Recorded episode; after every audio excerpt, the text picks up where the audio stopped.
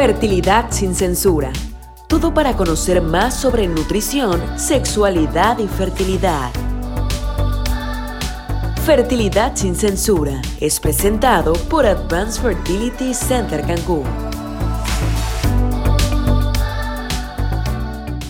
Hola, muy buenos días. Yo soy la doctora Nadia Paola Macías Vera, soy ginecóloga y bióloga de la reproducción.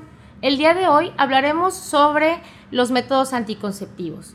Estos tienen muchas utilidades, no solo como anticonceptivo, sino también para regularizar nuestro ciclo o bien disminuir ciertos síntomas de hiperandrogenismo, es decir, exceso de hormonas masculinas que pueden causar ya sea acné, vello o dificultad en el peso y sobre todo problemas en la fertilidad.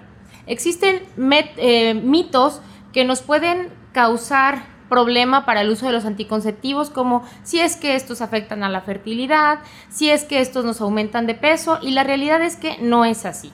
Antes que nada, tenemos que saber que los métodos pueden dividirse de muchas maneras. La primera de ellas es de acuerdo a la temporalidad.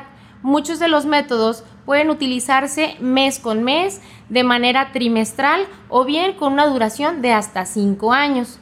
Otra de las maneras en las que pueden dividirse es de acuerdo si no utilizan hormonales, si lo utilizan y si es de manera combinada o solo con el uso de progesterona. Eh, podemos utilizarlo también, bueno, los requisitos que se necesita saber es si la paciente tiene alguna patología de base o alguna enfermedad de base, o bien si eh, la paciente es fumadora, si tiene algún antecedente de trombosis, de cirugías previas, etcétera es muy recomendable acudir con el ginecólogo o con el biólogo de la reproducción de acuerdo a qué es lo que estamos buscando, ya que esto debe de hacerse de manera integral.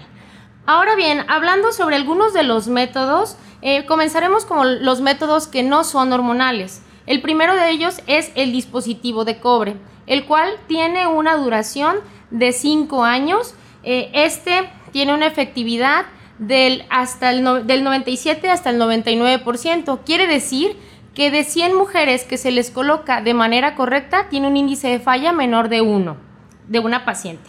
Otro de los métodos también no hormonales es el dispositivo de plata, que su aplicación es idéntica a la del dispositivo de cobre.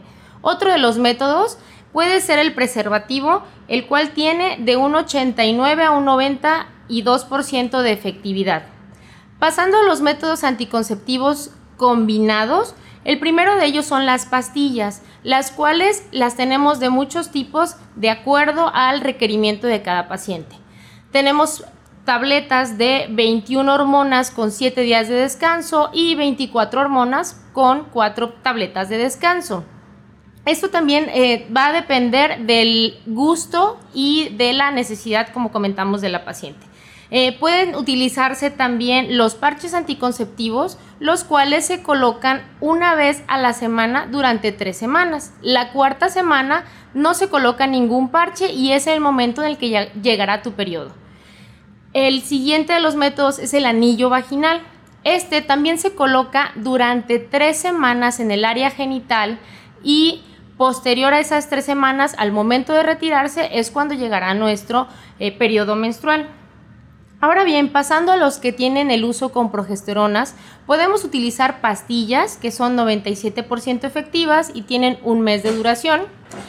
Podemos utilizar también inyecciones que tenemos eh, de depósito para un mes o bien de depósito para tres meses de acuerdo a la preferencia de la paciente.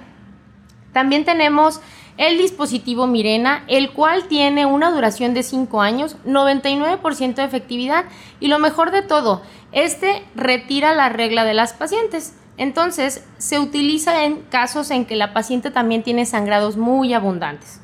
Otro de los medicamentos es el implante subdérmico que se coloca en el brazo, que también tiene una duración de 3 a 5 años. Entonces, eh, todos estos métodos anticonceptivos dependerán de la temporalidad que desee la paciente, de su preferencia y sus características físicas o bien si tiene alguna patología de base. Otros de los métodos que también son muy importantes mencionar son los métodos eh, de permanencia, el cual se puede utilizar tanto como en el hombre y en la mujer. En el hombre es la vasectomía, donde se hace un corte del conducto deferente y posterior a tres meses y a una realización de espermatobioscopía, podemos estar ciertos de que ya no hay capacidad de fertilidad. En cambio, en la mujer se realiza la llamada OTB o salpingoclasia, que es el corte de las trompas uterinas. Sin embargo, estas pacientes deben de estar siempre bajo vigilancia estrecha de su médico para corroborar que todo esto eh, vaya sobre la marcha. Para más dudas, por favor, síganos en nuestras redes sociales. Fertilidad sin censura. Hablamos en cada emisión sobre nutrición, sexualidad y fertilidad. Temas de interés que tú necesitas, presentadas por Advanced Fertility Center Cancún.